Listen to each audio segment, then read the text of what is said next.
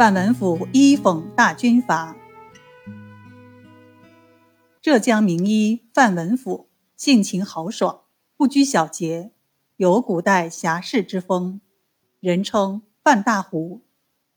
他不仅乐于接受，而且自号古狂生。他的诗稿中有一句：“风波万丈寻常事，物力横流莽丈夫。”足见其秉性耿直、不畏权势的松柏气节。张宗昌为山东督军时，带领杂凑起来的数十万队伍称霸一方。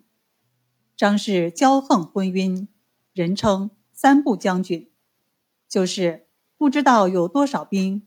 不知道有多少枪，不知道有多少小老婆。某年夏月，因事路过宁波，是指天气酷热，暑湿内陷。张仲昌头脑昏重，神疲乏力，时有低热，就请范文甫诊视。范文甫诊脉查舌后，挥笔写了清镇汤一方，里面有生麻、苍竹。荷叶三味药。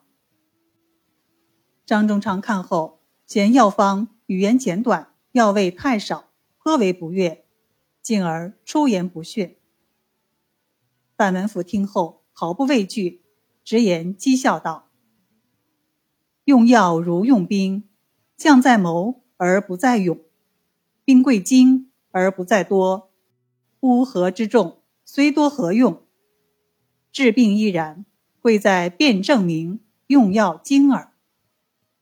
众人皆惊，范文甫则旁若无人，谈笑自如，既为自己用药辩解，又对张导昏晕鲁莽进行了讽刺。